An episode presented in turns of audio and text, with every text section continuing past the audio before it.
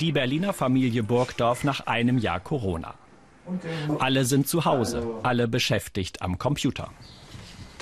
Okay, fast alle. Leandro kämpft mit Mathematik. Der 14-Jährige sitzt bis zu neun Stunden am Tag am Laptop. Knallvoller Stundenplan plus Hausaufgaben. Leandro muss sich manchmal selbst zum Homeschooling zwingen.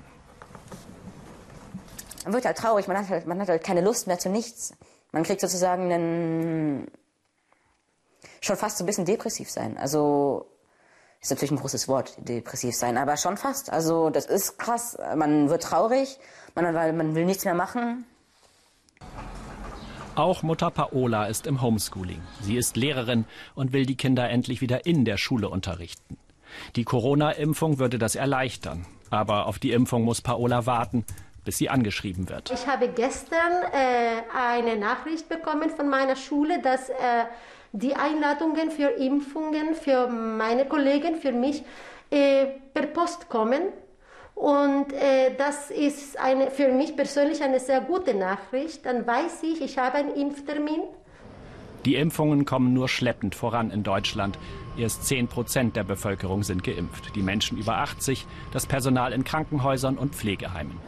Paola Burgdorf kann sich nicht einfach in eine Schlange vorm Impfzentrum einreihen. Sie bereitet sich jetzt auf die lang ersehnten Schnelltests in der Schule vor. Bald soll es auch in ihrer Schule losgehen. Selbsttests machen die Schule sicherer, aber in Deutschland sind die Tests noch immer Mangelware. Paola sorgt sich, dass sie den Kontakt zu ihren Schülern verliert. Und es kommt nichts zurück. Also weder nein, ich habe keine Lust oder ja, mache ich, sondern gar nicht. Ähm, und da macht man sich natürlich Gedanken, wo sind sie eigentlich? Vater Mark hat sich sein Homeoffice im Schlafzimmer eingerichtet. Besser als das, findet er. In der Pandemie mit Bus und Bahn zur Arbeit fahren, das gilt als riskant. Aber im europäischen Vergleich ist Deutschland nur Durchschnitt in der Homeoffice-Nutzung mit unter 40 Prozent der Beschäftigten. Aber auch zu Hause sieht sich Marc ziemlich herausgefordert. Es ist doch anspruchsvoll, manchmal die berufliche Gedankenwelt und die äh, berufliche Aura, die einem da umgibt und dann mit Kind, Hund, Frau zu Hause zu verbinden. Das ist manchmal eine sportliche Gesamtmischung. Gedanklich beschäftigt sich Marc mit der Zukunft nach der Pandemie.